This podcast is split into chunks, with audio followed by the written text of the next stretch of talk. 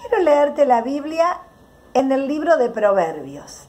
Y me parece que nos vamos a quedar aquí bastante tiempo, porque Proverbios es un libro de sabiduría, justamente lo que todos nosotros necesitamos para vivir mejor. Quiero leerte ahora el capítulo 14 y te voy a leer en tres versiones diferentes. Yo sé que esto nos puede ayudar un poco a entender algunas cosas. Mira, el capítulo 14, versículo 26 y 27 dice así, el que obedece a Dios ya tiene un poderoso protector para él y para sus hijos.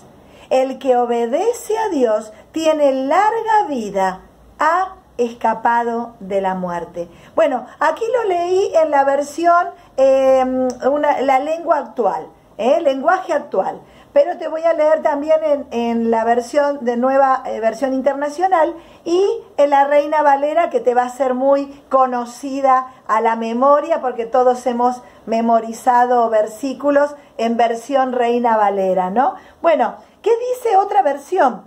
El temor del Señor es un baluarte seguro que sirve de refugio a los hijos. El temor del Señor es fuente de vida y aleja al hombre de las redes de la muerte.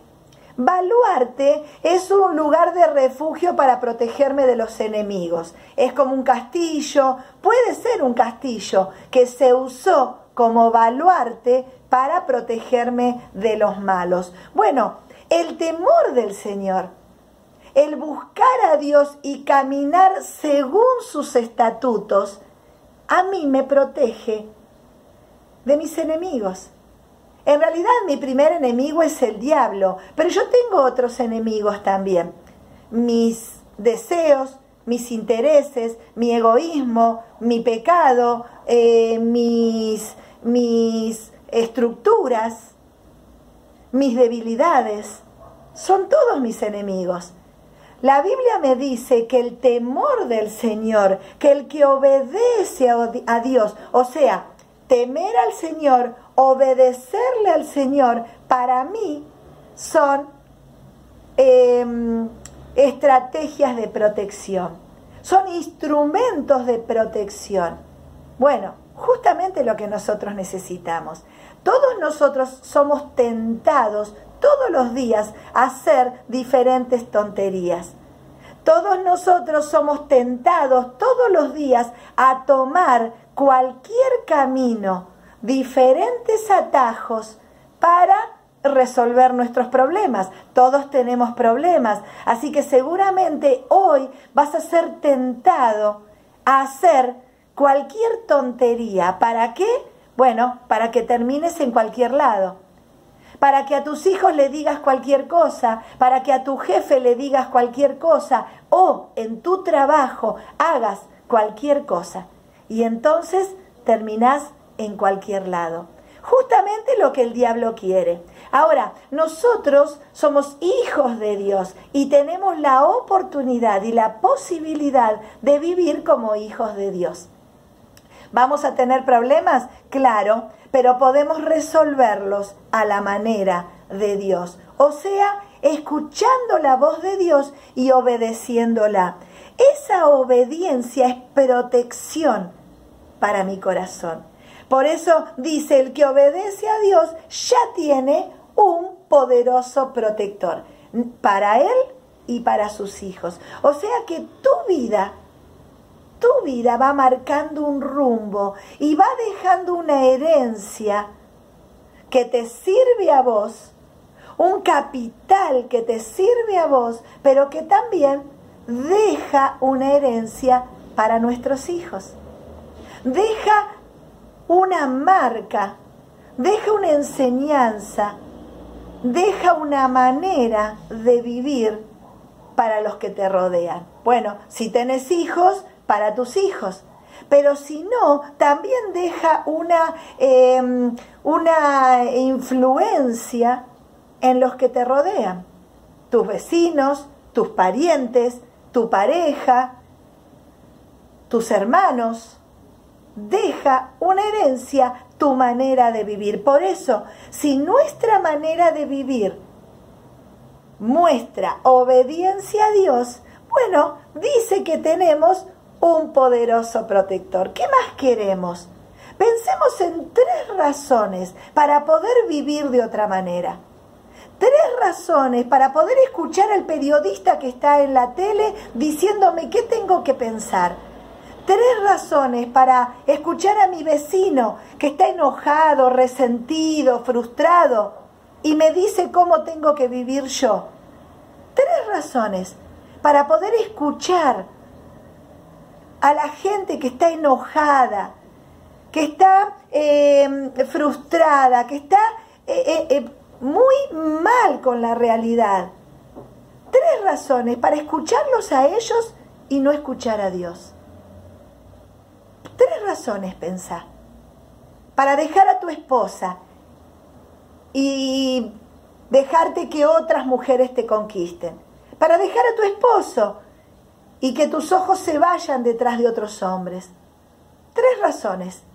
Tres razones. Y después que las consigas, observa cómo viven las personas que hacen estas cosas. ¿Cómo son sus vidas? ¿Cuál es el resultado? ¿Cómo viven los hijos de un hombre que engañó a su mujer? ¿Cómo viven los hijos de una mujer que abandonó su familia para irse detrás de otro hombre? ¿Cómo vive una familia que su esposo hizo mal las cosas en su trabajo y hoy ya no lo tiene más? ¿Cómo viven? ¿Cómo vive una esposa que ha decidido dejar todo y no cuidar a sus hijos, no cuidar a su esposo? ¿Cómo vive esa familia? ¿Qué resultado tuvieron? ¿Cómo vive la gente que oprime a los pobres? ¿Cuál es el resultado de sus vidas? ¿Están felices? ¿Están libres? ¿Están contentos? Bueno, probablemente tengan dinero, porque han oprimido a otros, porque han sido injustos, porque no han pagado sueldos, porque han maltratado gente. Bueno, quizás en la apariencia te parezca que viven bien, pero la verdad es que todos nosotros sabemos que ninguna cosa que se sostiene sobre el dolor de otros, sobre la injusticia social, sobre la imprudencia, sobre el maltrato, tiene buenos resultados. Nosotros lo sabemos.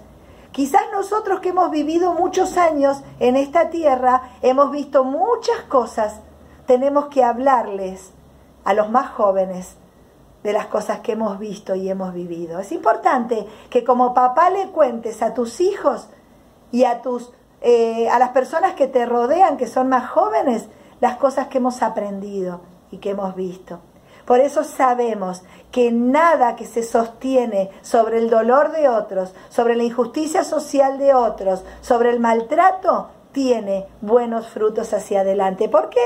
Porque la Biblia me dice que el que obedece a Dios tiene un poderoso protector para él y para sus hijos. El que obedece a Dios tiene larga vida y escapó de la muerte. ¿Por qué? Porque si nosotros buscamos a Dios y nos acercamos a Él y le creemos a Él, la Biblia dice que si yo me arrepiento de mis pecados y busco a Jesús y creo que Él murió en la cruz por mí, tengo vida eterna. Por eso el salmista habla de escapar de la muerte. Bueno, ellos no tenían la concepción de Jesús como el Salvador y este dador de vida eterna, pero nosotros sí. Por eso sabemos que si obedecemos a Dios vamos a escapar de la muerte. ¿Por qué? Porque vamos a vivir bien, vamos a ser honrados, honestos, íntegros, más felices que cualquiera que vive en el pecado. Y fíjense algo, la Biblia me habla en, el, en Proverbios capítulo 20 y dice así el versículo 7, justo es quien lleva una vida sin tacha, dichoso los hijos que siguen su ejemplo. Justo es el que vive una vida sin tacha, dichosos los hijos que siguen su ejemplo. Fíjense en versión Reina Valera dice, camina en su integridad el justo sus hijos son dichosos después de él. ¿Qué marca querés dejar en esta tierra? ¿Qué es lo que querés que otros vean en tu vida? Integridad, bueno, vivamos íntegramente. ¿Querés que vean un, un, hombre justo, que es solidario, que es sensible, que es humilde? ¿Querés que vean este tipo de mujer? Bueno, vivamos de esta manera porque somos responsables, estamos dejando una huella para que otros vean y copien y vivan. ¿Qué están viendo en tu vida y en la mía? ¿Qué están viendo en tu vida, papá? Integridad, fidelidad, humildad. Bueno, ¿qué están viendo mamá en tu vida? Respeto, ven obediencia, ven humildad, ven esfuerzo. Bueno, esto es lo que va a quedar como marca para la vida de aquellos que nos están observando. Algunos van a pensar, ¿qué me importa lo que otros ven? Importa lo que yo soy. La verdad es que lo que otros ven es lo que sale de nuestro corazón. La verdad es que lo que otros escuchan es lo que sale de mi corazón. Esto es importante. Por eso es importante que caminemos con Dios, por eso es importante que obedezcamos a Dios, por eso es importante que busquemos todos los días, en todas nuestras situaciones, a Dios, porque Él nos va a mostrar cómo hacerlo, cómo hacerlo mejor, cómo cuidar nuestro matrimonio, cómo cuidar a nuestros hijos, cómo ser responsables en nuestro trabajo, cómo hacerlo mejor. ¿Cómo tomar una decisión? Dios nos va a dar luz. Pero si estamos lejos de Dios, ¿cómo vamos a poder comprender lo que estamos viviendo? Dios nos da sabiduría. La obediencia nos protege. Pero bueno, si decidiste hacer las cosas a tu manera, no esperemos buenos resultados. Habrá resultados, pero no esperemos que te vaya bien en todo si decidiste hacer las cosas a tu manera. Vas a acertar, pero también te vas a equivocar mucho. Por eso el secreto para vivir bien es buscar a Dios. El secreto para equivocarnos lo menos posible es buscar a Dios. El secreto para que Dios enderece nuestras veredas cuando cometemos errores es buscar a Dios. Vivimos vidas imperfectas, no son vidas em, eh, que, que sale todo bien, que nos va a ir en todo lo que hagamos bien, son vidas imperfectas. Pero tenemos que alejarnos del pecado, tenemos que buscar a Dios, tenemos que obedecer, tenemos que dejar una marca en esta tierra como hombres y mujeres que buscan a Dios, que le creen a Dios y que piensan en aquellos que nos rodean. Si son tus hijos, pensamos en ellos. Si son tus, eh, tu entorno, pensamos en ellos. ¿Por qué? Porque un buen cristiano no vive una vida egoísta, no vive pensando en sí, no vive pensando para sí, vive pensando en los demás. Por eso es importante todo lo que hacemos tiene consecuencias. Todo lo que sembramos vamos a cosechar. Entonces, busquemos a Dios para que Él nos ayude a entender lo que estamos viviendo. Si tenemos que tomar decisiones, Dios nos va a ayudar. Si tenemos que hacer cambios, Dios nos va a ayudar. Si tenemos que soportar y esperar un tiempo más, Dios nos va a ayudar. Busquemos a Dios. Ese es el secreto de un hombre y una mujer que viven en victoria. No porque nos vaya todo bien, sino porque buscamos a Dios, obedecemos sus estatutos, sus eh, consejos, obedecemos su palabra. Y la Biblia dice que ya tendremos un escudo protector, un baluarte, un lugar donde refugiarnos, un lugar donde poder darnos cuenta de nuestros propios enemigos. El diablo primero conocer sus estrategias, conocer sus dardos, en, darnos cuenta de cuándo nos está atacando y nos está eh, eh, haciendo eh, caer, cuándo quiere seducirnos, cuándo nos está tentando. Bueno, si estás cerquita de Dios te vas a dar cuenta de la tentación que llega y vas a poder batallar con eso. Si no, no nos damos cuenta. Somos tan vulnerables, tan imperfectos, que caemos a la tentación sin darnos cuenta. ¿Cuándo? Cuando estamos apartados de Dios. Cuando estamos cerquita de Dios, Dios nos va a eh, mostrar la manera para escapar de esa tentación. Dios nos va a dar la estrategia cerquita de Dios, vamos a poder tomar mejores decisiones, vamos a poder ayudar mejor a nuestros hijos, vamos a poder cuidar mejor nuestro matrimonio, vamos a poder ser mejores trabajadores, vamos a poder ser mejores ministros. ¿Te importa tu ministerio? ¿Te importa lo que estás haciendo para Dios en la iglesia? ¿Te importa ese llamado que Dios te dio? Bueno, entonces necesitamos nutrirnos de Dios. No puedo desarrollar un ministerio lejos de Dios.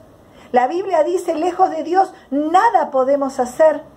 Somos como el, racimo de uvas pegadito a la planta. Claro, lejos de la planta y no tenemos savia, no tenemos alimento, no tenemos nutrición, no podemos hacer nada. Pronto dejaremos de existir. Bueno, esta es la idea, que podamos nutrirnos de Dios, pegaditos a Dios, preguntándole a Dios, recibiendo de Dios. ¿Querés tener un ministerio bueno? Tenemos que buscar de Dios. Lejos de Dios, nada podemos hacer. Señor, gracias por tu palabra, gracias por tu presencia, gracias por tu consejo que nos nutre, nos alimenta y nos alerta a que lejos tuyo nada podemos hacer. Señor, vos sos nuestro baluarte, el lugar donde nos refugiamos. Obedecerte es el gran secreto para que nuestras vidas tengan victoria. Ayúdanos, Señor, a ser buenos padres, ayúdanos a ser buenos trabajadores, buenos hermanos, Señor, buenos ministros. Ayúdanos, Señor, a ser buenos ciudadanos, buenas personas. Señor, necesitamos que vos nos guíes, nos enseñes, nos corrijas Señor, nosotros nos comprometemos a obedecerte, porque ahí encontramos seguridad a nuestras vidas. El temor de Dios es darnos una seguridad para nuestras vidas. Gracias Señor, nosotros nos comprometemos a obedecerte, a seguir tu consejo, a escuchar tu palabra, a ser sensibles a lo que vos estás esperando y sabemos que así tendremos victoria. Gracias Señor, porque esto también le asegura a nuestros hijos una herencia espiritual de sabiduría, de bendición, de, de integridad, de un camino recto en esta tierra. Gracias Padre, porque vos vas a bendecir también nuestro entorno, nuestros hijos, nuestros parientes, las personas que nos conocen, van a ser bendecidas, porque Señor, hemos dejado una buena marca en sus corazones. Gracias, Padre. Te damos, Señor, gracias por todo. Te pedimos que bendigas nuestras vidas, que nos refuerces, que nos renueves, que nos sigas guiando en tu camino. En tu nombre oramos, Jesús. Amén y amén. El Señor te bendiga y te siga guiando, te siga alegrando el corazón con su palabra, con su bendición. Y estamos seguros que caminar con Él es la mejor decisión que podemos hacer. Por eso la Biblia dice, el que obedece a Dios tiene un poderoso protector. Bueno, esto es para vos, pero también es para los que te conocen. El Señor te bendiga.